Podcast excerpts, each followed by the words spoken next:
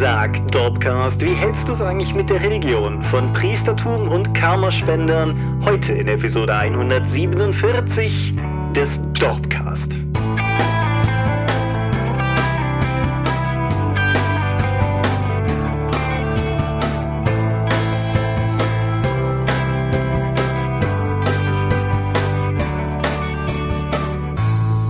Hi und herzlich willkommen zur Episode 147 des Dorpcast. Aber mehr haben wir uns heute versammelt, über Dinge zu reden, die mit Rollenspiel zu tun haben. Und wenn ich wir sage, dann meine ich zum einen dich. Michael Skopje-Mingers, hallo. Und zum anderen mich, Thomas Michalski. Hoi. Und worüber reden wir heute? Priester und Religion im Rollenspiel. Genau. Der aufmerksame und altgediente Dorpcast-Hörer mag sich denken, das hatten wir doch schon mal. Und ja, im Prinzip schon. Damals, als Bismarck noch Kaiser war oder so, damals haben wir in der Folge 59 über das Thema geredet. Das ist also beinahe 100 Episoden her. Grob vier Jahre ist es her, dass wir das Thema hatten. Und wir dachten uns, es lohnt sich vielleicht, das nochmal zu refreshen, zumal wir damals im Schwerpunkt über Religion geredet haben und wir heute zumindest versuchen werden, den Schwerpunkt vielleicht so ein bisschen beim Priester zu suchen, wobei ich auch zum Religionsthema Nachträge habe. Du hast die alte Bismarck war was? du hast die alte Folge nicht nochmal gehört, oder? Akut nicht, nein. Nein. Ich habe mir ja heute bei der Arbeit tatsächlich nochmal angehört. Das heißt, was ich heute auch mir notiert habe, ist ein bisschen aufbauend auf dem, was wir damals gesagt haben. Ich denke, es wird nicht nötig sein, die Folge vorher zu hören. Aber wenn ihr mit der hier durch seid und euch denkt, ha, dieses oder jenes wurde ja gar nicht thematisiert, müsst ihr mal bei den Altlasten gucken. Vielleicht haben wir es einfach damals schon gehabt. Aber bevor wir zum Thema kommen, haben wir viel, über das zu reden ist. Zum Beispiel Crowdfundings. Ja, du hast eine Liste. Ich habe eine Liste, genau. Zum einen ist da Torwahl. Torwahl ist durch, wollte ich an dieser Stelle aber trotzdem noch erwähnen, weil es mal lockerflockig das erfolgreichste Crowdfunding des deutschsprachigen Rollenspielbereichs geworden ist. Ja, steht DSA drauf, ist ein Regionalband, auf den die Leute seit Jahren warten, kann man mal machen. Ja, ich finde trotzdem, dass es Erwähnung verdient und vielleicht freut sich der ein oder andere auch, dass dadurch Wege der Vereinigungen entthront wurde. Mehr als eine Viertelmillion. Ja, genau. Das Ganze liegt jetzt am Ende bei 266.281 das schon durchaus ordentlich. Ordentlich ist allerdings auch das bisherige Ergebnis vom neuen Hexen-Crowdfunding. Mm, oh ja, das äh, performt wesentlich besser, als ich das selbst erwartet hätte. Es ist jetzt die dritte Welle. Es geht um die Regionalbeschreibung effektiv für Deutschland und ein Gesamtband für die Welt. Und da ist innerhalb von sehr kurzer Zeit auch sehr viel Geld zusammengekommen. Genau, das Ding läuft, als wir heute das aufnehmen, montags, wie so oft, noch 16 Tage. Läuft also auch noch, wenn diese Folge online geht. Ist schon jetzt zu 607 Prozent finanziert und ist auch, denke ich, ein cooles Crowdfunding. Also guckt ruhig mal drauf, wenn ihr euch für Hexen interessiert. Ich denke, das lohnt sich. Ob es sich ansonsten lohnt, noch was anzuschauen, müsst ihr selber wissen. Lovecraftesque ist ein Erzählspiel um kosmischen Horror im Stile oder in Anlehnung an H.P. Lovecraft, wie der Name suggeriert, im Stil von H.P. Lovecraft, sagt die offizielle Crowdfunding-Webseite.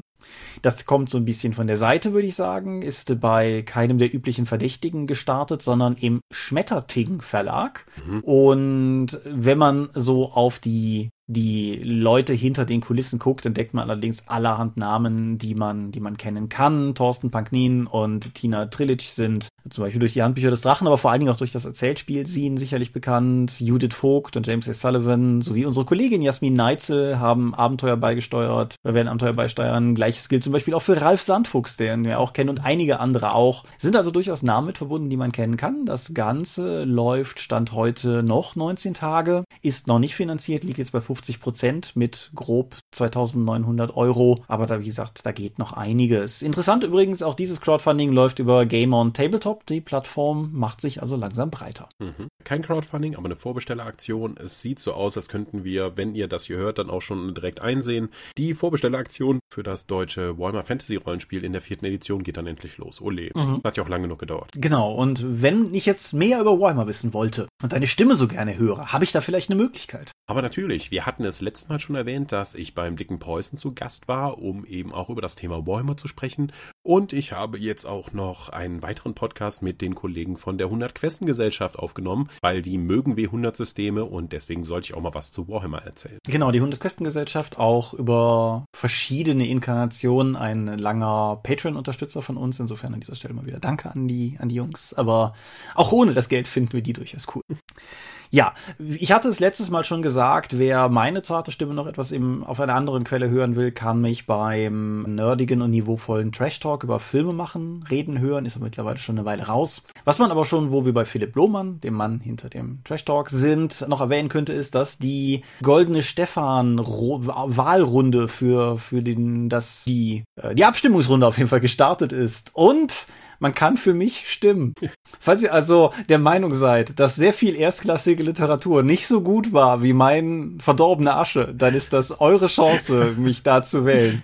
Mhm. Das ist gerade so albern, gegen was ich da anlaufe, aber hey, wer weiß, vielleicht kriege ich ja eine Stimme mhm. oder zwei. Ihr, ihr habt's auf jeden Fall. Meinst du, du kannst George R. R. Martin schlagen oder so? Ist der auch nominiert? Weiß ich nicht. Bleib kurz dran. Publikumspreis für Eskapismus, Nerdkultur und Fantastik. So, nominiert in dieser Kategorie sind, das sind viele. Unter anderem DSA, die kleine Zauberin Nahema, die 13 Gezeichneten, die verkehrte Stadt von den Vögten, die Philiasson-Saga Rosentempel, was haben wir sonst noch hier, was man sonst so kennen könnte? Ein Shadowrun-Roman, Alter Ego, Mein verdorbener Asche, Wasteland auch von den Vögten und das in, im englischen Bereich fett prämierte Zerrissene Erde, über das ich hier neulich auch gesprochen habe. Also, wer bei der Auswahl mein Buch nimmt, Ey, Respekt, Leute. Das ist ja bösartige Einflussnahme. Wie gesagt, ist auf jeden Fall, ist ein cooler Preis, das versuche ich zu sagen. Und wer möchte, kann ja mal reinschauen. Dorpwerke sind keine nominiert. Aber Ulysses Kram ist zum Beispiel auch da. Und wer der Meinung ist, dass zum Beispiel das Dornenreich oder Eiserne Flammen für DSA oder Private Eye Dreadnought, das wir gerade spielen, kann ich nicht so viel zu sagen. Oder Roll Inclusive auch oder, oder Schnutenbach Produkte oder Splittermond Produkte. Wer meint, dass irgendwas davon einen Preis verdient hat, guckt mal rein, kann man eine ganze Menge abstimmen. Und das My Little Pony Tales of Christia Starter Set ist natürlich auch wählbar.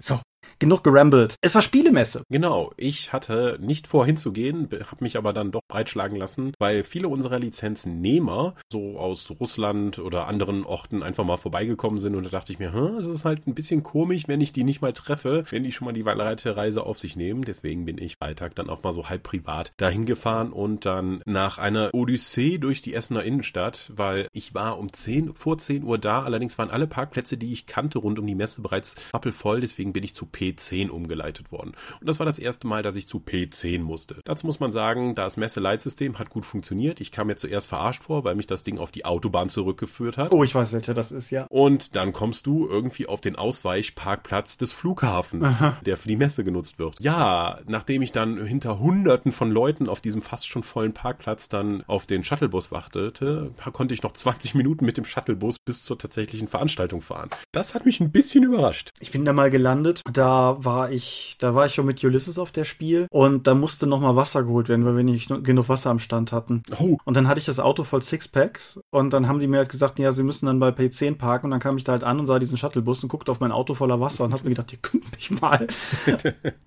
Wow. Nun ja, die Messe ist jetzt fertig umgebaut. Ich hatte ja letztes Mal schon drüber gesprochen, dass das eigentlich ganz gut aussieht. Die sind jetzt durch. Man kann also vor allen Dingen jetzt wieder den Messeeingang Ost, den man noch schon damals kannte, benutzen. Sieht alles ganz anders aus. Die erste Halle, die, in die man damals reingekommen ist, die Halle 7, gibt es immer noch. Die wird jetzt allerdings nur für die Menschenmassen genutzt, die anstehen am Anfang. Krass. Ja. Und ansonsten danach gehst du halt, kommst du auf die Veranstaltung, das ist erstmal eine leere Halle. So, was ist hier los? Und dann kommst du direkt in Halle 6, die Rollenspielerhalle. Also also das ist schon mal sehr, sehr viel anders als letztes Jahr, wo du eben dann äh, effektiv in der letzten Ecke der Messe warst. Jetzt müssen alle zumindest einmal durch die Rollenspielhalle durch, um in interessanten Hallen zu kommen, in Anführungszeichen. Viel von der Messe habe ich nicht gesehen. Ich bin vor allen Dingen von einem Termin zum anderen gehetzt und habe dann amerikanische, russische, französische und sonstige Partner getroffen und mit denen über interessante neue Möglichkeiten geredet, über Spiele, die von uns für sie gemacht werden oder umgekehrt. Ulysses hatte dieses Jahr nur einen sehr, sehr kleinen Stand, weil es nur um den Verkauf ging. Da ich, war ich auch nur kurz und dann war ich wieder in anderen Terminen. Also viel gesehen habe ich nicht. Allerdings, was mein Eindruck war, die Messe ist unfassbar voll. Also die nimmt ja jedes Jahr wieder ein paar Leute dazu und dieses Jahr waren es, glaube ich, wieder 20.000 Besucher mehr. Und das hat man, glaube ich, auch gemerkt. Ja. Stimmung war gut. Also ich glaube, die Verkäufe in Halle 6 waren nicht so schlimm wie letztes Jahr. Und die anderen Aussteller in Halle 6, mit denen ich zumindest kurz geredet habe, waren auch ganz zufrieden. Also scheint sich immer noch dann auch für die Fantastik-Begeisterten zumindest zu lohnen. Ja. Ja, was Messenneuheiten betrifft, bin ich auch gar nicht so auf dem Laufenden. Kommt ja auch hinzu, dass während dieser Zeit, wo die Spiel war, auch mein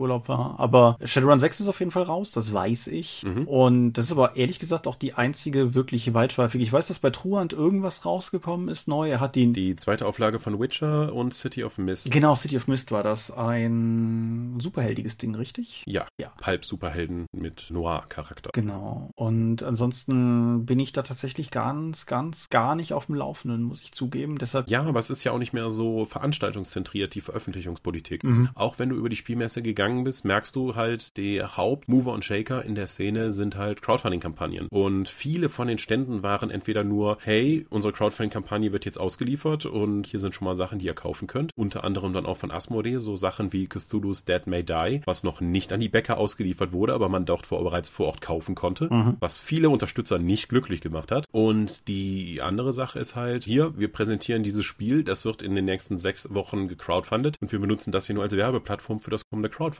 Also die Auslieferung des Crowdfundings und über die Crowdfundings wird halt jetzt der Vertriebsweg gewählt. Vor Ort vor der Messe zu sein, ist gar nicht mehr so relevant. Das ist meistens nur eine Bewerbung für die Kampagnen, die drumherum laufen. Mhm. Ja, Apropos Bewerbung. Während die Spiel lief, ist kein Dorpcast erschienen. Das hatte ja diverse Gründe von meinem Urlaub bis hin zu der Tatsache, dass halt eben auch die Spiel lief und erfahrungsgemäß das so ein bisschen Content, also zumindest Podcast immer so ein bisschen hat äh, sterben lassen, was die Aufrufzahlen betrifft. Also haben wir stattdessen Downloads gebracht und zwar zwei an der Zahl. Das eine ist etwas, was du schon vor langer Zeit mehr oder weniger geschrieben hast und das bei uns jetzt auf den klangvollen Titel Blut und Titten Doppelpunkt Fragmente hört. ja, gut, dass du es nochmal unterteilt hast. Genau, das sind vor allen Dingen Tabellen zur Kulterstellung und zur, zum Verprassen von Reichtümern, um eben A, den Spielern die Option zu geben, die errungenen Schätze auch direkt mal barbarisch auf den Kopf zu hauen und dann noch eine Tabelle zu konsultieren, dass dabei lustige Dinge passieren. Die Tabellen für die Kulte sind vor allen Dingen für den Spielleiter, um eben den irgendwelche Antagonisten oder farbenfrohe Religionsfanatiker dann eben unterzujubeln. Ja. BUT, wie wir das Spiel genannt gerne auch nennen, war ja ursprünglich ein umfangreicheres Projekt Projekt, um das Barbaren-Genre ein wenig augenzwinkernd gen Savage Worlds zu tragen. Und wir hatten das ja hier im Dorpcast erwähnt. Und ihr hattet, als wir Elemente daraus hier konkreter benannt hatten, gefordert, die auch zu kriegen. Und der, da habt ihr sie. Fertiges Material ist einfacher zu veröffentlichen, als was zu schreiben. Erstaunlich, nicht wahr?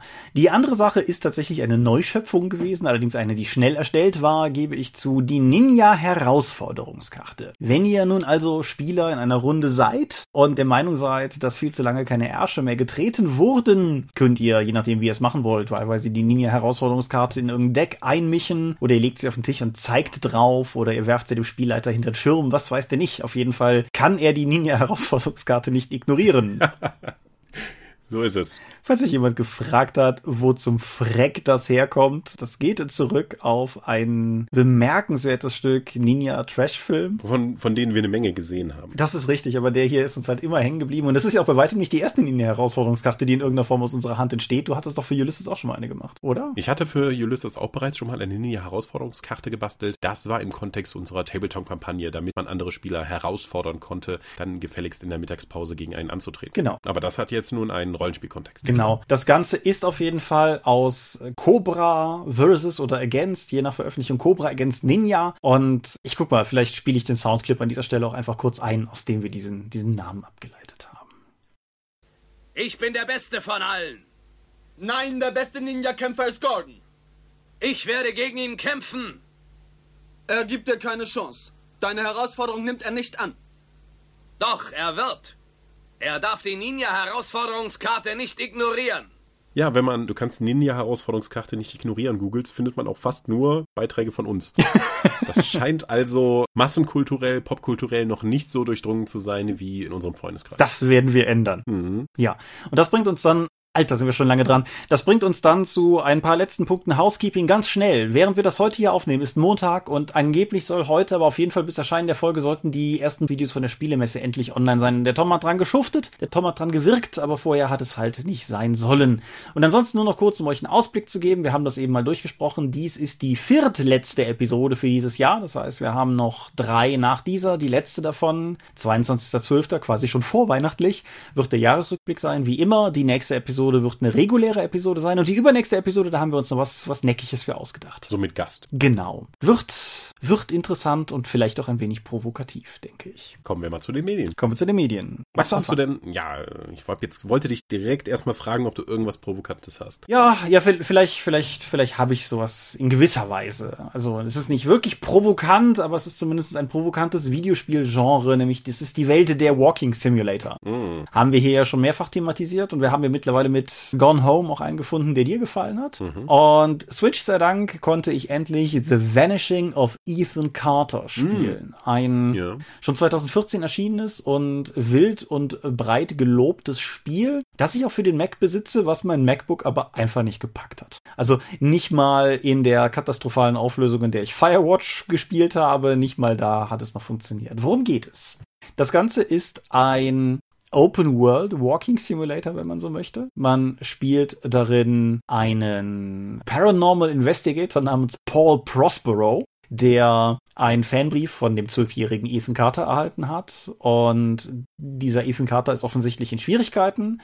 Und deshalb reist man nach Red Creek Valley, um dort sich auf die Suche nach eben jenem Ethan Carter zu machen. Das Spiel ist zunächst mal tatsächlich so ein klassischer Walking Simulator. Es ist, es ist super hübsch, muss man sagen. Also man, man läuft durch eine gerade auch sehr angemessene, schöne Herbstlandschaft, so mit Laubbäumen und Rascheln und, und See und Staudamm und allem, was man da so haben können wollte. Man findet aber auch relativ schnell die erste grausam zugerichtete Leiche. Oh. Dementsprechend ist es nicht das, wie soll ich sagen, nicht das harmloseste unter diesem Spiel. Und im Endeffekt läuft es darauf hinaus, dass man verschiedene Punkte unterwegs abläuft und doch teilweise auch Puzzle lösen muss, um insgesamt sich etwas zusammen zu puzzeln, was einem dann am Ende ermöglicht, das Spiel zu beenden. Das klang jetzt etwas wirr.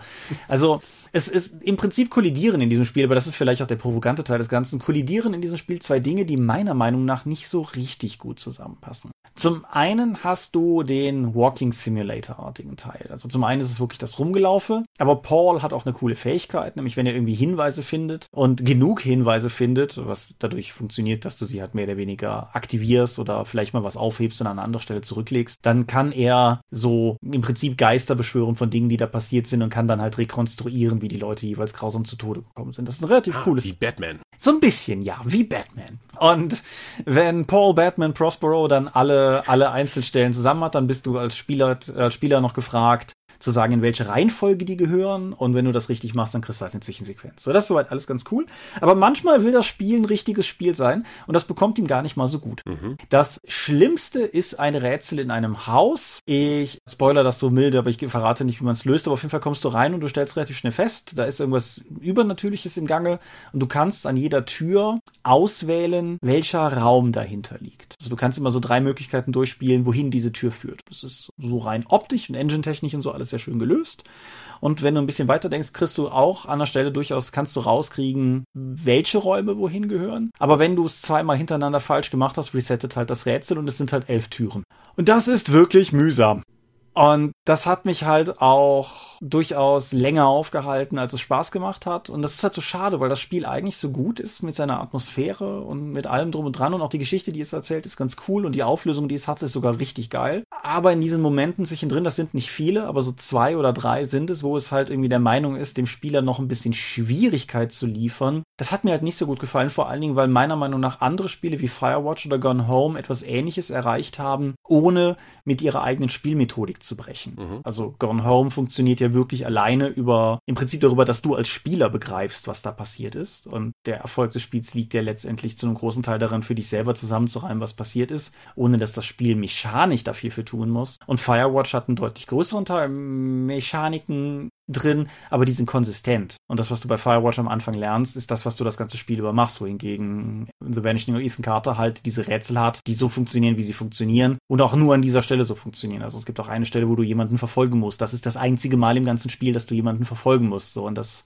das hat mir nicht so gut gefallen. Nichtsdestotrotz würde ich empfehlen, es zu spielen, allerdings vielleicht nicht zum Vollpreis, sondern eher so im Sale. Bei allem, was nicht die Switch-Version ist, sollte das ja auch schon relativ günstig zu haben sein. Dann kriegt man eine relativ coole Geschichte präsentiert, man kriegt wunderschöne schöne Bilder präsentiert, wenn man gerne in Herbstlandschaften rumläuft, sowieso und kann das durchaus machen. Man muss sich halt nur darauf einstellen, dass das Spiel sich vielleicht ein bisschen mehr bockt und wehrt als gut ist. Okay, wundert mich, dass da irgendwie in diesem eigentlich sehr narrativ getriebenen Genre dann so viel Mechanik reingepackt wird. Aber du hattest ja schon erwähnt, dass es halt tatsächlich einen Bruch darstellt. Ja, also mich hat's auch gewundert und ich fand es halt auch tatsächlich unnötig und nicht gut. Also wenn ich eine Version ohne diese Rätsel hätte haben können, hätte ich wahrscheinlich am Ende mehr Spaß gehabt. Hm. Gut, ich habe zwar eine riesige Menge an Videospielen, darunter das endlich abgeschlossene Assassin's Creed Origins mit allen DLCs, mhm. aber ich möchte zuerst über Bücher reden, mhm. denn ich habe sogar mehrere davon gelesen und es sind sogar Rollenspielbücher. Normalerweise habe ich ja Rollenspielbücher hier schon lange nicht mehr besprochen, aber ich denke, bei Savage Rifts kann ich mal eine Ausnahme machen. Mhm. Das war, also Rifts wird der geneigte Rollenspieler schon mal gehört haben. Das ist eine seit viel zu langer Zeit erscheinende amerikanische Rollenspielreihe, die auch heute noch so aussieht, als wäre sie in den 90ern produziert worden und die dreht sich darum, dass unsere Welt durch verschiedene Portale mit anderen Orten, Dimensionen, Zeiten und so etwas versetzt wird. Und das ist nicht so organisiert, wie man das vielleicht aus Talk Eternity kennt, mit verschiedenen Realitäten, sondern da geht halt ein Portal auf und dann kommt so ein Kaiju durch. So bumm, da musst du erstmal damit arbeiten. So, Rifts ist vor allen Dingen dadurch bekannt geworden, dass es erstmal ein totales Gonzo-Setting ist mit völlig unbenutzbaren Regeln. Also der Begriff des Mega-Damage kommt da auch her,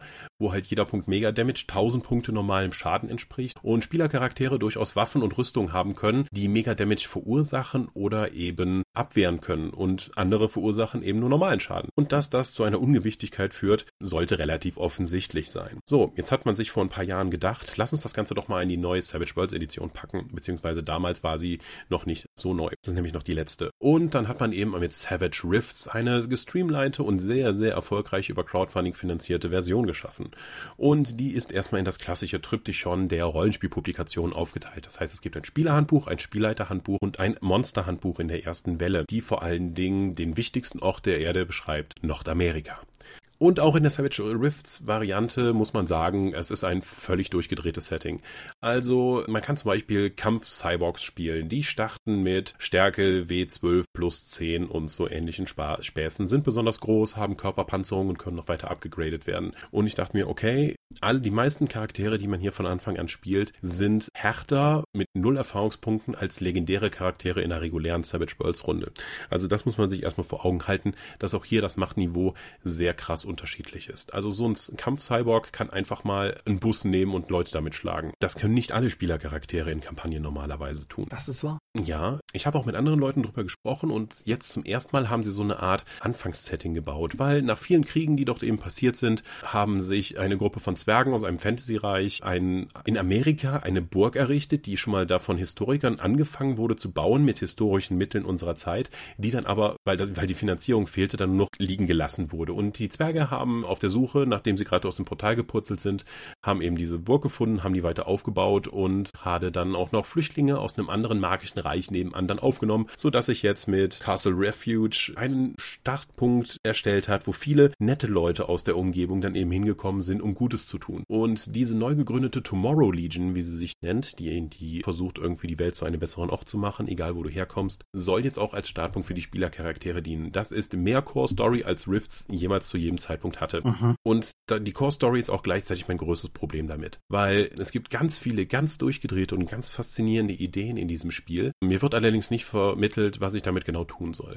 Es gibt in dem Nordamerika, das da beschrieben wird, eben ein magisches Reich, das eben übrig geblieben ist, nachdem das andere, kleinere magische Reich, Tolkien, vernichtet wurde. Das allerdings von einem wahnsinnigen Nekromanten, Superbösewicht, der unsterblich ist und Leute opfern muss, eben beherrscht wird. Und dem gegenüber steht ein weltliches Reich, das auf Aliens und magische Wesen ganz schlecht zu sprechen ist, Sturmtruppen in schwarzen Rüstungen mit Schädelmasken einsetzt und insgesamt viel auf Propaganda setzt. Und es wird explizit mehrfach gesagt, dass das effektiv die nordamerikanische Nazi-Variante ist, nur halt gegen Aliens, die dort als DBs bezeichnet werden. Dimensional Beings, also Sachen, die nicht von der Erde stammen. So, jetzt hast du diese beiden großen, super bösen Fraktionen, die um dein Schloss herum fraktionsmäßig aufgestellt sind und dazwischen gibt es halt ganz viel Wildnis und was machst du als Spielercharakter eigentlich? Ich kann es dir nicht genau sagen. Du arbeitest für die Tomorrow Legion, weil auch dieses ganze Spiel ist darauf, ganze Settings darauf ausgelegt, dass du eigentlich hart Geld verdienst und in Rängen aufsteigen kannst, um mehr Geld zu verdienen, um dir mehr Kram zu kaufen und bessere Ausrüstung und so. Und dann hast du zum einen dieses nordamerikanische Setting beschrieben und zum anderen wird dir dann breit und ausführlich erklärt, dass man ja bei Rifts alle Möglichkeiten offen hat, weil du kannst jederzeit durch ein anderes Portal dann gehen,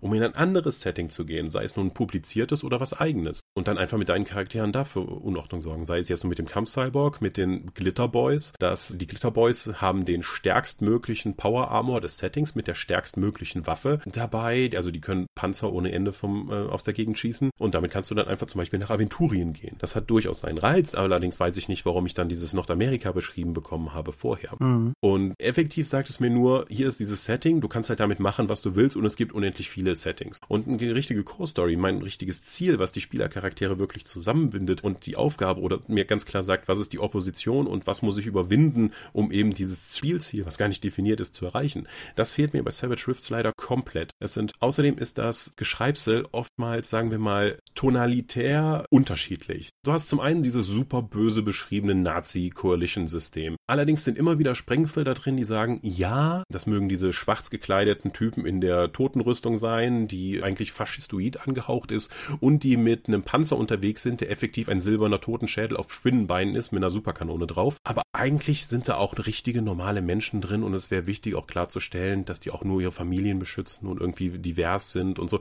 Was zur Hölle? Also, was möchtest du mir jetzt hier vermitteln? Möchte ich hier, ist das jetzt hier das Gonzo Pulp Super Wahnsinns Setting, womit super bösen Schurken? Oder soll ich jetzt irgendwie doch mit diesen Menschen reden und irgendwie sie so wahrnehmen, als, als wären die gar nicht die super bösen Nazis? Ich weiß es nicht. Also, je nachdem, wo ich an der Stelle lese, kriege ich unterschiedliche Tonalitäten daraus, was dieses Setting eigentlich von mir haben möchte. Hm. Ja, Savage Rifts, insgesamt spannende Sache, total tolle Ideen drin, auch gestreamliner als das alte Rifts, auf jeden Fall. Mit der zweiten Kickstarter, den sie gemacht haben, sind noch drei Setting-Banner dazugekommen und die alten Materialien werden auf die neue Adventure Edition aufgewertet. Das heißt, man kann dann auch sozusagen auf der aktuellsten Regeledition spielen und nach einer erratierten Regeledition. Würde ich das wirklich machen wollen? Regelelemente daraus würde ich vielleicht benutzen, weil die einfach mir gefallen. Insgesamt aber hat mir das Setting, fehlt mir einfach nur der Kicker, der mir sagt, warum ich das jetzt genau spielen sollte und was mein eigentliches Spielziel ist, um mit meiner Gruppe das mehr als zwei, dreimal zu spielen und einfach nur Spaß dran zu haben, wie völlig übermächtig ein Gonzo das ist. Hm. Ich muss zugeben, das war jetzt nicht der größte Verkaufserfolg. Ja, also mir wurde auch mitgeteilt, Savage Rift äh, steht nicht zur Lokalisierung offen, deswegen kann ich auch mal drüber sprechen, weil alle anderen Rollenspielprodukte, die ich hier schon mal bespreche, kann ja durchaus sein, dass die dann nächstes Jahr auf meinem Redakteurschreibtisch landen. Ja, ich bin, bin. Ich hätte auch drüber nachgedacht, eine deutsche Version von Savage Rift zu machen, aber wenn die direkt sagen, so, nee, Lokalisierung ist nicht, dann eben nicht. Ja, gut. Ich hatte den Leuten auch geschrieben, so, hier, ich habe noch ein paar Probleme damit, könnt ihr mir bitte vermitteln, wie das ist? Ich habe sonst keine Erfahrung mit Rifts. Ich habe nur den Eindruck, dass das vor allen Dingen für Leute geschrieben ist, die Rifts mal wirklich spielen wollen, mit Regeln, die funktionieren, in netter formuliert. Mhm. Die haben dann nur zurückgeschrieben, ja, danke für dein Feedback. Ja, äh, uns war es auch wichtig, halt neue Leute reinzuholen, aber da müssen wir offensichtlich noch mehr machen. Ja, okay. Wir beide befinden uns an einer Stelle, wo wir eine Entscheidung treffen müssen. Keine Medien mehr. Ja, sehe ich, sehe ich auch so. Also dementsprechend, was auch immer wir noch hatten, gibt's dann nächstes Mal, aber die Zeit ist schon sofort geschritten. Dann kann ich aber noch die eine Sache nachschieben, die ich bei den Themen, vor dem Thema auch noch vergessen habe. Das hatten wir nämlich auch noch. Sudden Dice die, die Tagline, die Würfel des Menschen sind unantastbar, führen, haben, Was? veröffentlichen Let's Plays in Podcast-Form und haben jetzt jüngst auch begonnen, die 1W6 Freunde zu spielen. Sie spielen Diebe im Gymnasium, ein Abenteuer aus dem Grundregelwerk und ja, da kann man reinhören. Erste Folge geht irgendwie knapp, irgendwie 35 bis 40 Minuten irgendwie so. Und wer, wer Bock hat, kann da ja mal reinhören und, und diesem Spiel frönen. Wir hingegen frönen jetzt der Religiosität. Ah, Thomas, wie hältst du es mit der Religion? du weißt es noch nicht, aber ich möchte diese Folge dringend die Gretchen-Folge nennen. Sehr gut. Ja. Ich halte das für total naheliegend. Ja, fünf Euro in die intellektuellen Kasse. Oh. Ja, wie ich, äh, ich äh, habe nicht vor an dieser Folge, oder ich denke, wir sollten nicht über realweltliche Religionsausübung reden. Aber Religion im Rollenspiel ist ja durchaus ein Thema. Thema genug, als dass wir es auch schon mal im Dorpcast als Thema gehabt hätten. Jetzt bist du ja aus der, sagen wir mal, regelmäßigen aktiven Spielpraxis, wie häufig genug im Dorpcast gesagt, eh so ein bisschen raus momentan. Ist dir in letzter Zeit irgendwas untergekommen, was von denen du sagen würdest, das hat dir da nochmal ganz neue Blickwinkel oder so eröffnet. Aventurisches Götterwirken 2 irritiert mich über die Regeltiefe, aber darüber hinaus nicht. Ja, gut, die Regeltiefe von DSA 5 Produkten ist mit Sicherheit Geschmackssache, ja. Also wie gesagt, ich habe mir die letzte Folge nochmal angehört und habe ein paar Fragen daraus mitgenommen, an uns selber gewissermaßen, die meiner Meinung nach damals gar nicht ausreichend erörtert wurden. Lass mich doch direkt mal kurz mit was Großem starten. Was ist eigentlich ein Gott? Ein Gott ist ein übernatürliches Wesen, sei es nun erfunden oder äh, tatsächlich existierend, mit bestimmten Attributen, die ihm zugeordnet werden und das Anbetung erfährt durch Menschen oder andere kulturschaffende Völker. wow, komplexe Definition. Ja, ich denke, das geht auf jeden Fall in, in eine gewisse Richtung. Wir haben uns letzte Folge relativ drin vernarrt in klassische, gerade für monotheistische, anwendbare Definitionselemente einer, eines Gottes. Um das hier kurz zu rekapitulieren. Demnach wäre ein Gott allmächtig, allwissend und allgütig. Mhm. Und wie in den Kommentaren zur letzten Folge auch richtig angemerkt wurde, ist das vor allen Dingen was, was mit monotheistischen Göttern funktioniert, aber es ist vielleicht auch was, was für Rollenspielgötter einfach gar nicht so relevant ist, wie wir letztes Mal auch festgestellt haben. Anselm von Canterbury definiert einen Gott als etwas, worüber hinaus nichts Größeres gedacht werden kann. Das zwar auch neckig, aber hilft uns halt auch nicht weiter. Ich denke, in der Rollenspielpraxis sind Götter denken vor allen Dingen Verkörperungen von gewissen Prinzipien Prinzipien, die in der Spielpraxis irgendwie Repräsentanz erfahren. Also mhm. der Kriegsgott, der Heilungsgott, der Pflanzengott, der Liebesgott, der Handwerksgott, sowas halt. Mhm. Und ich denke, darauf läuft es ja mehr oder weniger in den meisten Fällen hinaus.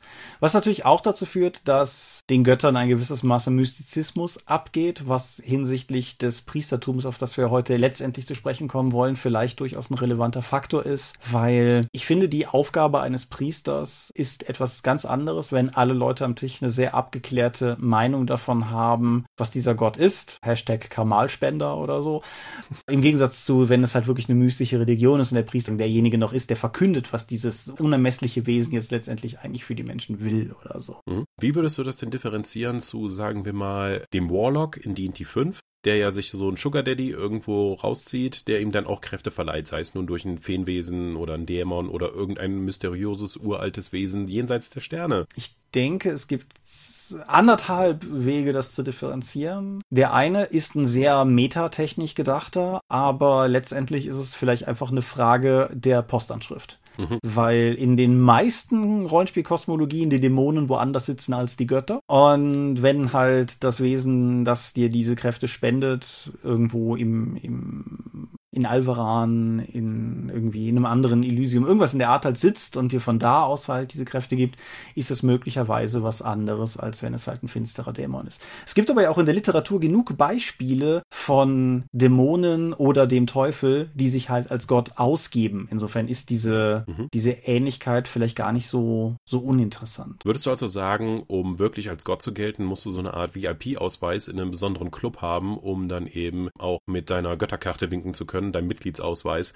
um dann eben richtige Kräfte zu geben, anstatt so ein Dämon, der dann einfach auch richtige Kräfte gibt, aber irgendwie nicht zu diesem Club gehört? Ich denke, es kommt hart auf die Kosmologie an. Wenn du das DSA-Beispiel nimmst, ist es halt einfach rein regeltechnisch definiert, weil die guten Jungs geben Karma und die, die bösen Jungs nicht. Aber, mhm. aber das muss ja nicht so sein. Wenn du beispielsweise sowas hast wie, wie so eine asiatische Mythologie, Exalted als Beispiel, wo halt tendenziell alles irgendwie von einem Gott beseelt sein könnte, dann sind die Grenzen vielleicht auch nochmal viel, viel unschärfer, weil der kleine Flussgott ist vielleicht, hat vielleicht auch keinen coolen VIP-Ausweis, ist aber vielleicht in dieser spezifischen Kosmologie ein Gott, weil ein Dämon wiederum aus irgendwie was andere, aus einer anderen Dimension oder Sphäre oder sowas kommt. Aber das, das kann man, glaube ich, nicht pauschal beantworten. Aber die Frage ist natürlich generell interessant, was eigentlich den Reiz ausmacht, einen Götterdiener zu spielen, der seine Kräfte jetzt von einem Gott halt in irgendeiner Form herleitet, im Gegensatz zu einem Zauberer. Also warum, warum brauchen wir die Klasse des Klerikers oder des Priesters, je nach Geschmacksrichtung?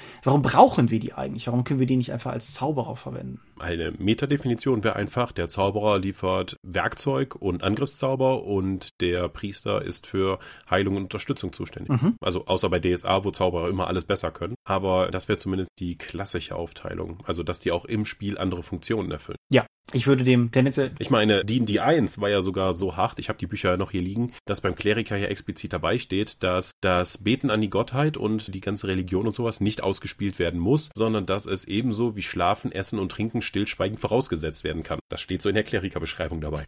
Ja, das überrascht mich weniger, weil ich das heute noch in unserer letzten Folge zu dem Thema gehört habe. Ah, das hatte ich schon mal. ja, ja, genau. Gut.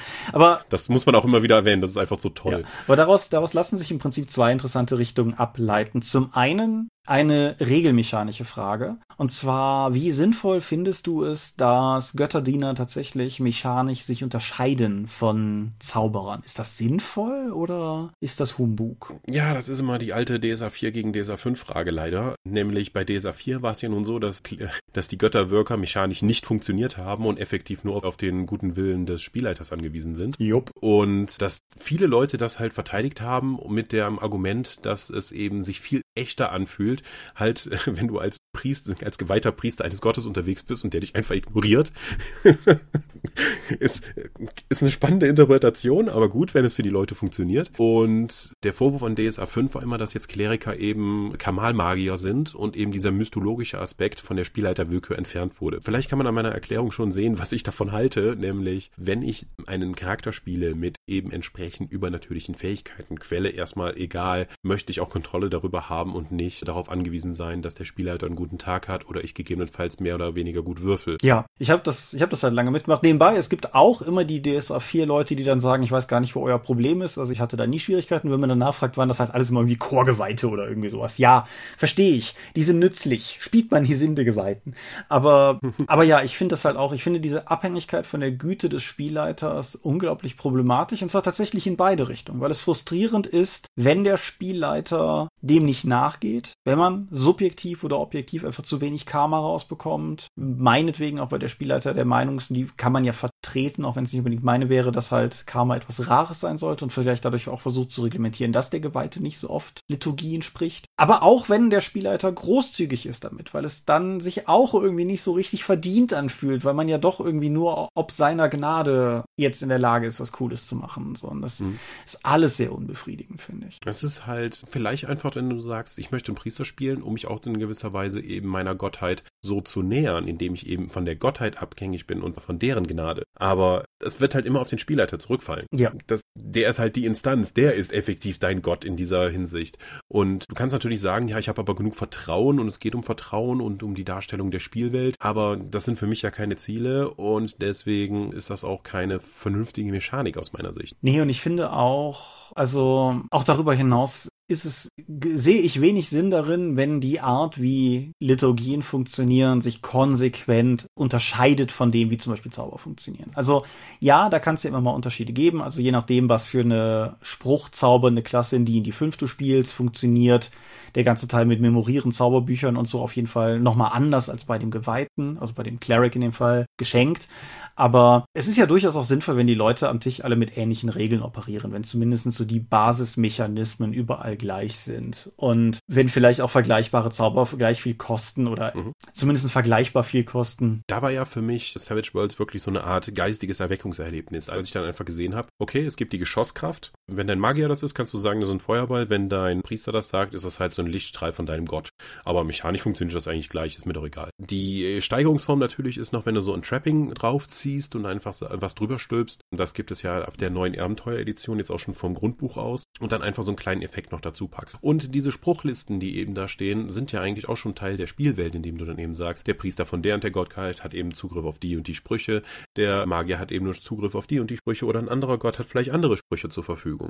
Oder du musst immer halt eine gewisse Ausprägung wählen. Wenn du jetzt zum Beispiel den Gott der Gerechtigkeit nimmst, muss halt alles irgendwie mit Licht zu tun haben und mit Sonne. Und dann kannst du halt gewisse Elemente nicht benutzen. Ja. Fand ich super interessant und bietet dir auch direkt durch die Auswahl auch die Möglichkeiten, dann so etwas, wenn du Priester bist und eben auch, sei es nun durch deinen Gott oder durch die Kirche, der du folgst, gewisse Tabus gibt und Vorgaben, dass du dann auch deine Fähigkeiten verlieren kannst oder eingeschränkt wirst oder deine Kraftpunkte dann eben nicht regenerierst bis du Buße getan hast. Aber das ist dann zumindest auch wieder me mechanisch hinterlegt und nicht auf den Spielleiter angewiesen. Ja, und, und doch, zwei Seelen schlagen Ach in meiner Brust.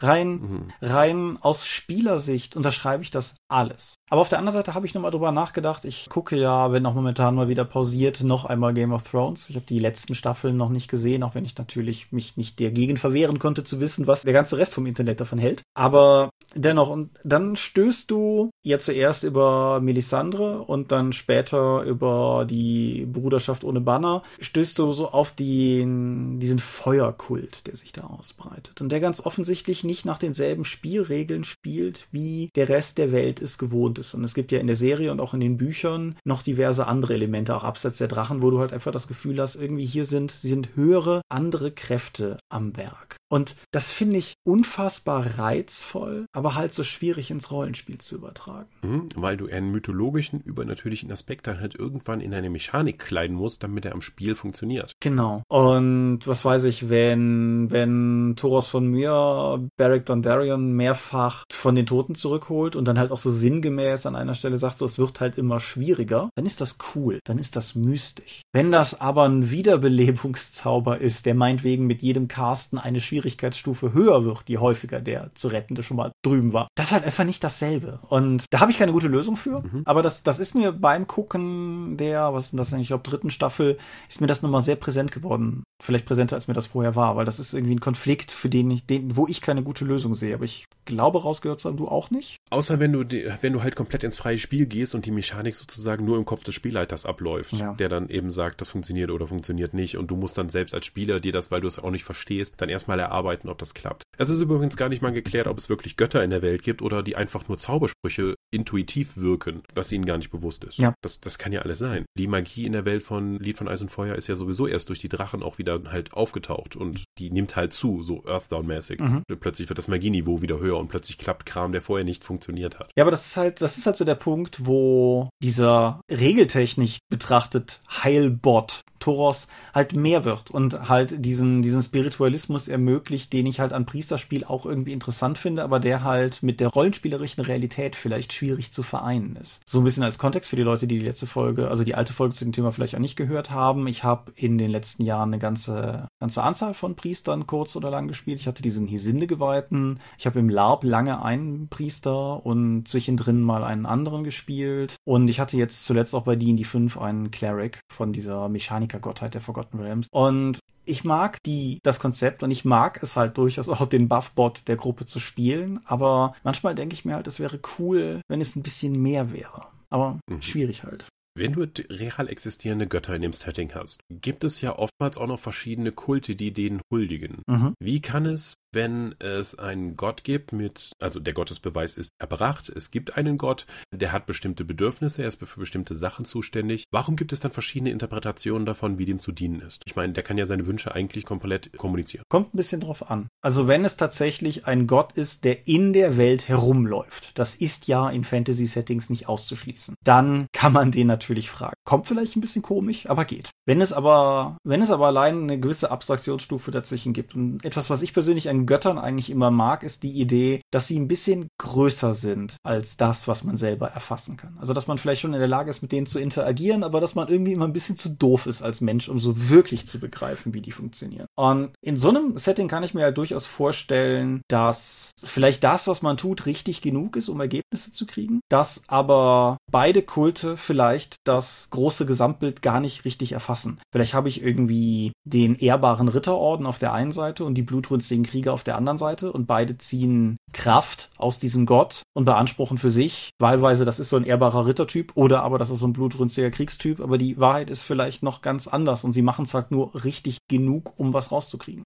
So könnte ich mir das erklären. Hm. Du wirkst unüberzeugt. Mm, ich, ich habe halt keine Lösung dafür, weil wir über ein rein fiktives Thema sprechen und es halt an dem Autor der Sp jeweiligen Spielwelt beziehungsweise die Interpretation der Spieler dann daran liegt, diesen Konflikt aufzulösen. Was mir immer noch nachgeht, ist eine Welt, in der der Gottesbeweis erbracht ist. Also wir sehen religiöse Kriege in unserem Setting, also der realen Welt, die ganze Zeit und es gibt keinen Gottesbeweis. Das heißt, Leute prügeln sich, äh, selbst wenn sie den gleichen Gott glauben, bei unterschiedlichen Interpretationen die Fresse blutig und töten sich. Warum sind nicht alle Fantasy-Settings komplett von Religionskriegen überzogen, wenn die Leute halt Beef miteinander haben. Glaubst du dadurch, dass man weiß, dass es existiert, dass man da nichts mehr so viel reininterpretieren kann, sondern es ist einfach ein gegebener Teil des Settings, so wie die Sonne geht auf und dafür wird der und der Gott zuständig sein, ist halt so. So eine Art Erklärung wie Physik, dass man einfach dann akzeptiert und nicht mehr dann halt alle möglichen Ideen hat, die man jetzt seinem Gott dann geben kann, um irgendwas dafür im späteren Leben zu bekommen. Weil ich weiß ja, dass ich das nicht bekomme, weil meine Religion ist ja durch die Priesterschaft relativ gut definiert.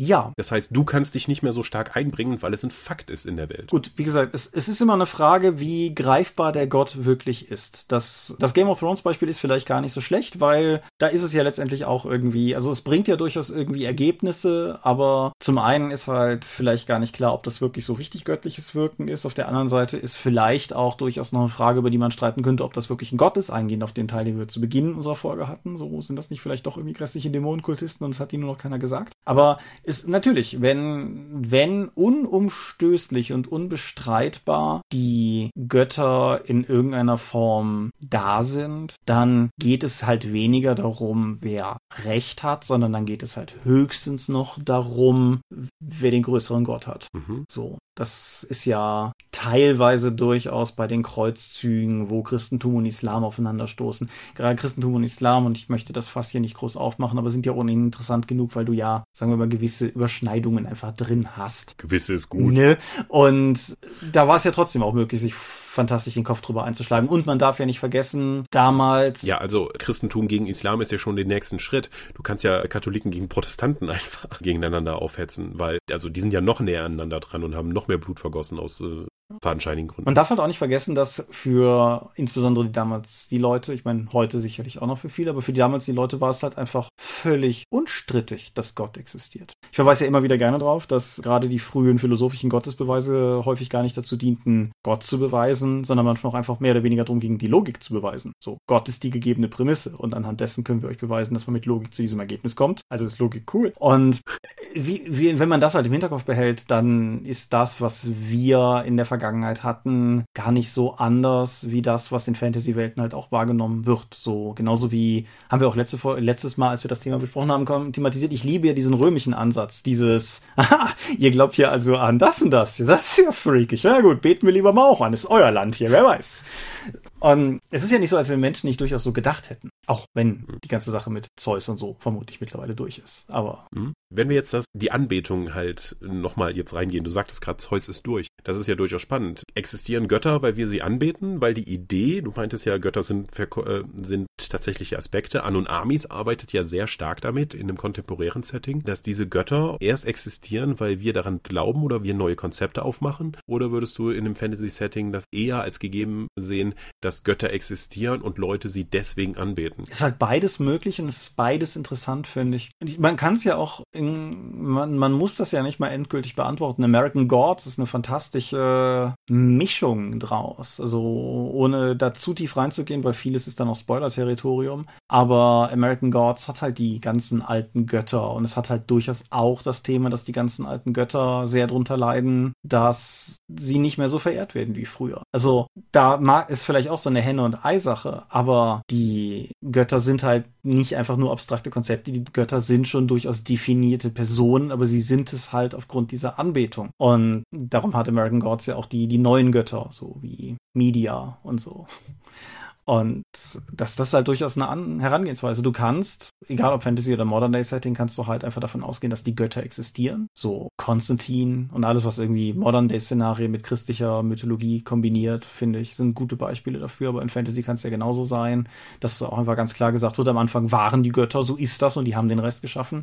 Vielleicht ist es aber auch andersrum. Und vielleicht ist es auch was, worüber man in der Welt spielt, streiten kann. Also da ist durchaus Potenzial drin. Mhm. Das bringt aber noch Faszination als interessantes Thema. Warum spielt man Priester? Also was ist, wir haben schon darüber gesprochen, was die Unterscheidung zum Zauberer ist, aber warum? Weil auf den ersten Blick wirkt es ja eigentlich, also wa warum will man Supportklasse sein? Ich habe da eine Antwort drauf, weil ich ja selber gerne Supportklasse bin, aber weil man sehr viel dafür bekommt, wenn man anderen hilft. Also dadurch A, metatechnisch gesehen, ich unterstütze die Gruppe dadurch wird die Gesamtgruppe effektiver und ich ziehe meine Befriedigung daraus, halt dafür gesorgt zu haben, dass die Gesamtgruppe besser wird. Zum anderen, als 14-jähriges Mitglied einer Freiwilligen Feuerwehr kann ich auch ganz einfach sagen, anderen Leuten zu helfen ist schon eine awesome Sache. Also was man dann auch zurückbekommt an Dankbarkeit oder an Kameraderie oder an Gemeinschaft, das ist schon durchaus das Investment wert. Mhm. Kann ich, kann ich durchaus bestätigen. Ich meine, als ehrenamtlich aktiver im, im Tanzsport und so weiter, klar, ne, das macht man ja auch für Dankbarkeit und kriegt quasi nichts dafür.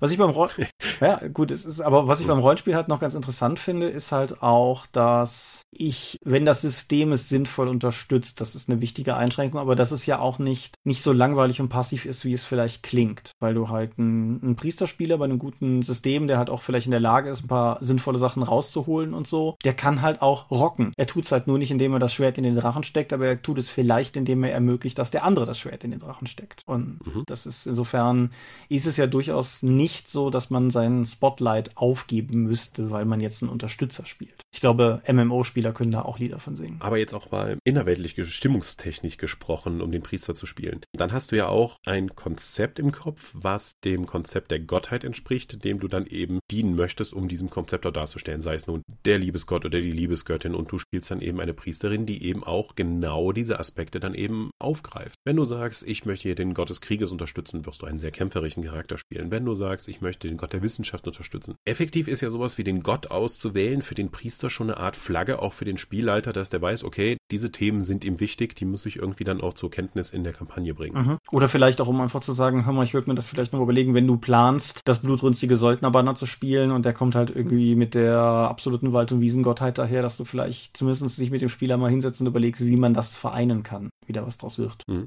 Wenn real Götter existieren, du bist also sozusagen als Priester unterwegs, um ein Produkt anzupreisen, das du ja effektiv verkaufen möchtest, nämlich dein Glauben. Wir kennen es aus der realen Welt. Die Kirche ist ja die älteste, größte und böseste Megakonzern-Institution, die es gibt. Und die sind deswegen so erfolgreich, weil sie ein Gut verkaufen, das ihnen ja eigentlich gar nicht mal selbst gehört, nämlich den Glauben der Menschen. Wenn du jetzt versuchst, diese Ressource Glauben effektiv in der Fantasy-Welt mit real existierenden Göttern eben zu generieren und Leute dann zu deinem Glauben zu überzeugen, musst du dann nicht auch eigentlich konstant durch die Gegend laufen und predigen oder durch Handlungen effektiv für deinen Gott werben? Du bist ja sozusagen als Priester nicht nur, äh, also in den meisten Fällen ist ein Priester ja eigentlich das Zentrum einer Gemeinde, zu dem Leute gehen. Jetzt bist du als Priester aber vor allen Dingen unterwegs, um deine Heldengruppe zu unterstützen. Ja. Wie, wie oft hast du es mitbekommen, dass der Priester tatsächlich predigt oder versucht, Leute von ihrem, seinem Glauben zu überzeugen? Weil er wirbt ja effektiv für seinen Gott durch seine Worte und seine Taten. Wenn er das nicht macht, macht er seinen Job als Priester nicht so gut. Im LARP natürlich häufiger, weil du da nicht drum rumkommst. Weil wenn beispielsweise es zu deinem Kult gehört, dass eine Morgenmesse gelesen wird, beim Pen Paper kannst du skippen, beim LARP ist aber dieser Morgen da und, und der will gefüllt werden so. Und wenn das halt mhm. Teil des Ganzen ist, dann wird halt eine Messe gelesen. Habe ich als Priesterspieler halt auch schon gemacht. Finde ich persönlich mal ein bisschen weird, macht aber schon auch irgendwie Laune. Mhm. Was ich also dieser Missionierungsgedanke ist halt schwierig, wenn man das Ganze eskalieren lässt. Also ich finde, man kann das durchaus auch irgendwie mal zur Sprache bringen, aber ich finde es halt irgendwie eigentlich immer in Fantasy-Settings charmanter, wenn man das so ein bisschen, bisschen weniger fanatisch und ein bisschen augenzwinkernder macht, als, also mehr Bruder-Tack sein als irrer Fanatiker. Mhm. So dass man vielleicht auch das durchaus mal einbringt, dass man vielleicht auch immer mal wieder irgendwie Varianten Gott passt, zu seinem Gott passende Varianten von, na siehst du, der Herr hat es uns gegeben oder so halt irgendwie einstreut streut. Dass man natürlich vielleicht auch mal, wenn Dogmen wirklich verletzt werden, die für die entsprechende Kirche wichtig sind, dass man vielleicht auch einfach nochmal eine Linie in den Boden zieht und sagt, nee Leute, das tun wir jetzt nicht. Aber dass man es halt nicht jeden Tag thematisiert. Das ist ja wie im realen Leben. Leute, die nur ein Thema haben, sind mir suspekt. Und wenn das halt irgendwie jeden Morgen, jeden Mittag, jeden Abend unterwegs beim Wandern, im Kampf, nach dem Kampf, vor dem Kampf und vorm zu Bett gehen und nach dem zu Bett gehen oder so einmal thematisiert, dann hat man halt irgendwann keine Lust mehr. Und insofern würde ich da halt einfach davon ausgehen, dass man es vielleicht auch nicht alles minutiös ausspielt. Mhm. Ich meine, ich habe durchaus im Lab auch schon mal Leute nicht geheilt, weil die mir vorher gesagt haben, hör mal, dein Gott kann mir gestohlen bleiben. So, ja, dann dann, bleibt er wohl gestohlen. Ne? Aber das, das, also wie gesagt, das ist ja was anderes als dieses zwanghafte Rummissionieren. Das nervt die Leute, erfahrungsgemäß doch meistens mhm. irgendwie nur. Aber ich habe noch einen ganz anderen Themenzweig, den ich gerade noch reinwerfen wollen würde und den wir letztes Mal sträflich ganz vernachlässigt haben. Gerne. Nämlich tatsächlich diese Welt hier, in der wir sind. In zwei Varianten. Zum einen ist ja durchaus die Frage, beispielsweise wenn man sowas wie Hexen spielt, wie man Themen wie das Christentum umsetzen möchte, weil es ja nun mal eine real existierende, zu der Zeit auch praktiziert werdende Religion ist und wenn man schon das ganze mythologische, mystische Überkonzept hat, dann ist es ja schon irgendwie Thema. Und auf der anderen Seite auch tatsächlich Modern Day unsere Welt. Also ich hatte es eben schon mal leicht gestreift, sowas wie Urban Fantasy, so wie man es da umsetzt. Mhm. Hast du, hast du Gedanken, Meinungen dazu? Also, wenn ich mich in dem Medienbereich umschaue, gibt es ja ganz klar, dass in unserem Bereich vor allen Dingen die christlich-judäische Religion als die maßgebliche und reale dargestellt wird. Mhm. Also es gibt Engel, es gibt den Teufel und alles dazwischen. Und alles andere sind halt, also gerade Supernatural ist ja sehr, sagen wir mal, christlich zentriert auf alles, was mythologisch ist. Es gibt den Teufel, es gibt Gott, es gibt Engel und alles andere sind halt nur so irgendwie ja, da kann auch mal ein Gott von den Indern rumlaufen, aber die sind, werden im Zweifelsfall halt umgebracht, weil die nicht viel können. Das ist natürlich schon relativ wertend. Und mit den real existierenden Religionen kannst du es dann relativ leicht halt über wahr und falsch zu entscheiden, weil das auch ohne Probleme in das reale Leben dann eben rüberschwappt. Und wenn du halt, wenn ich halt sage, dass die christliche Religion halt tatsächlich wahr ist und der mh, indische Kult von irgendeinem ihrer 100 Götter, ja, so wie ich das jetzt schon sage, eben nicht funktioniert und nicht wahr ist, damit stoße ich zwangsläufig irgendjemanden vor dem Kopf, mal angesehen davon, sich mechanisch einzuschränken. Deswegen finde ich immer den Ansatz besser, dass es nicht die Kräfte, du kannst immer sagen, die Kräfte kommen vom Gott, aber eigentlich könntest du es definieren, dass die Kräfte aus deinem Glauben heraus funktionieren. Dann hast du immer noch so dieses, die Macht schlummerte immer in dir, du benutzt nur deine Religion, um sie zu kanalisieren. Dann kann ich immer, kann jeder von denen immer noch behaupten, ja, die Kräfte kommen von Gott oder er hat mir diese Fähigkeit gegeben und für den kann das auch funktionieren und nach außen hin kann er das so kommunizieren, aber du sagst, gibst, triffst keine Aussage darüber, welche Religion jetzt die richtige ist. Mhm. Das kannst du natürlich in einem postapokalyptischen Setting machen, wenn du sagst, ich spiele hier in dieser Postapokalypse und Engel und Teufel sind ja tatsächlich da, dann ist halt eben die christlich-judäische Religion Fakt in diesem Setting. Und das heißt nicht, dass die anderen dann irgendwie nicht Fakt sind, aber da die meisten Sachen sowieso ausschließlich in Nordamerika spielen, kannst du immer noch darauf dich berufen, dass eben dann der Glaube der Leute vor diesem Ort eben da stattfindet. Es gibt ja, es gibt ja unzählige Arten, das weiter aufzulösen. Ich komme nicht umhin, an dieser Stelle kurz auf Magus zu verweisen. Und wenn der Glaube der Leute die Wirklichkeit formt, nicht nur die Götter existieren lässt, sondern die ganze Wirklichkeit formt, dann ist natürlich auch der religiöse Glaube etwas, was potenziell Leuten Kraft gibt. Es gibt ja auch bei Magus mit der Tradition des himmlischen Chors eine, eine Tradition, die ganz klar auf genau solche Sachen ausgerichtet ist, aber dabei halt auch in anderen Traditionen, sowas wie Zen-Buddhismus, eben auch seinen Niederschlag finden kann. Aber ja, es ist, es ist auch, glaube ich, ein schwieriges Thema für uns, weil wir sind ja nun auch aus dieser ursprünglich von dir gerade umrissenen Wertung herauskommt, wir sind ja auch massiv einfach durch dieses christliche Bild geprägt, weil zumindest laut Lehrplan unserer Zeit müssten wir theoretisch mal die ganzen Weltreligionen in der Schule abgeklappert haben, aber das, das heißt ja nun bei weitem nicht, dass wir in allem referenztextfest genug wären, um da irgendwas zu verstehen. Zumal es halt ja auch ganz schnell wieder ein sehr geladenes Thema wird, wenn man irgendwie mit fremden Religionen rumpuncht. Mhm. Und Genau, für, dann benutze das vor allen Dingen mit einer anderen Wertigkeit, weil die andere Religion wird dann zu einem exotischen Extra, weil du es einfach nicht so kennst. Genau. Wenn, wenn das denn der Zuschauer, der Spieler, der Leser, wie auch immer, überhaupt als diese Religionsreferenz erkennt, weil es eventuell ja auch einfach was ist, wo der, der ganze Kontext halt fehlt. Ja. Hast du noch, hast Okay, du noch was? Nö, ich glaube, meine Notizen sind soweit durch. Wir haben über Priesterschaft und Religion geredet. Ja. Wir haben uns in der letzten Folge entblödet zu sagen, es gäbe keine Science Fiction mit Göttern oder mit starkem Götterthema. Wir wurden in den Kommentaren damals schon gerüffelt, aber wir haben das auch in dem nachfolgenden Kaffeeklatsch schon ausgeräumt. Also das ist natürlich Humbug. Battlestar Galactica mit seinen griechischen Göttern, die weiterverwendet wurden. Dune, das ich ja gerade nochmal lese und das äh, sehr kompliziert ist in seiner ganzen Spiritualität und so. Insofern müssen wir das auch, glaube ich, nicht nochmal aufgreifen. Nee, und insofern haben wir auch, glaube ich, denke ich, von mir aus alles soweit gesagt. Was mich an dieser Stelle wie immer interessiert ist, wie ihr das handhabt. Spielt ihr Priester? Wenn ja, seid ihr Kamal-Zauberer oder versucht ihr diesen ganzen Spiritualismus so ein bisschen aufrechtzuerhalten? Haltet ihr es mit den Regeln wie wir und findet Konsistenz gut oder seid ihr der Meinung, dass Priester sich gefälligst komplett anders spielen sollen als, als der ganze andere Kram? Ja, lasst es uns wissen. Genau, vielen Dank für die Episode und wir hören uns in zwei Wochen wieder. Ja, wir haben ja noch einen Sermon zu sagen. Wir sind die Dorp. Ich nicht. Wir sind die Dorp und wir kommen nicht ohne Sermon ins Ziel. Man findet uns unter www.die-dorp.de. Dort bringen wir neben dem Dorpcast auch Rollenspiel-Downloads zu eigenen und fremden Systemen. Manchmal veröffentlichen wir sie als Buch. Dorp TV berichtet vor allen Dingen von und Messen unter youtube.com slash die Dorp. Wie gesagt, gerade sollten die Spielvideos online gehen. Wir haben kleidsames Merchandise. Den Dorp-Shop gibt es unter getshirts.com slash dorp. Wir sind auf rspblogs.de, Facebook und Twitter. At die Dorp geht an den Tom, at Seelenworte geht an mich. Seelenworte ist auch der Name meines Instagram-Accounts. Meine Webseite gibt es unter thomas-michalski.de. Wir veranstalten die Drakon, die kleine und sympathische Pen Paper Convention in der Eifel, das nächste Mal vom 17. bis 19. April. Die offizielle Webseite dazu gibt es auf drakon.condra.de. Und möglich wird das alles durch eure milden Spenden auf Patreon. Paywalls haben wir keine. Die Infos warten auf patreon.com slash die Dorp. Den Spruch von eben nochmal. Genau. Ich wünsche euch angenehme 14 Tage. Ab jetzt sind wir wieder im regulären Takt und wir hören uns beim nächsten Mal mit einem frischen Thema wieder. Und bis dahin sage ich Adieu und ciao, ciao. Tschüss.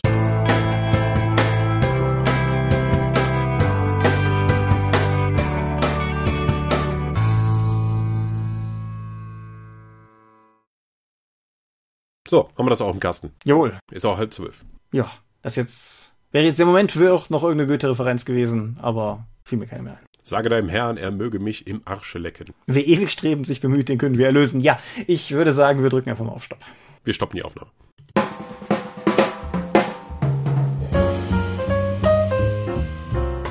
Wie immer möchten wir euch an dieser Stelle für eure großzügigen Spenden auf Patreon danken, denn nur durch eure Unterstützung ist dieses Projekt in der heutigen Form möglich.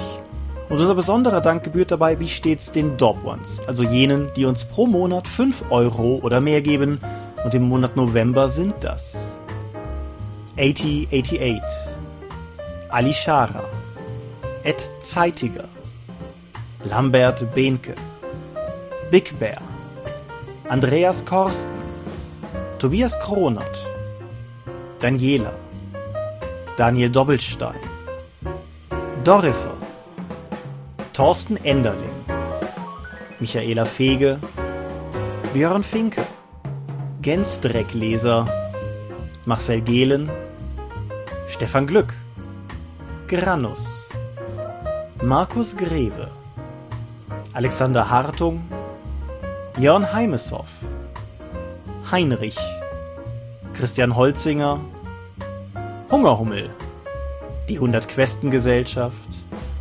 Dominik Koch, Laplace Verlag, Lightweaver, Christoph Lühr, Angus MacLeod, Volker Mantel, Moritz Melem, Ralf Merck, Mr. Turkleton, Optus, Orkenspalter TV, Dennis Oswald, Philipp Picker, Arzach Rumpelgnorg, Ralf Sandfuchs, Oliver Schönen, Ollis Tiche, Ulrich A. Schmidt, Jens Schönheim, Christian Schrader, Alexander Schendi, Bentley Silberschatten, Lilith Snow White Pink, Sphärenmeisterspiele, Stefan T., Florian Steury, Sven, Technosmurf,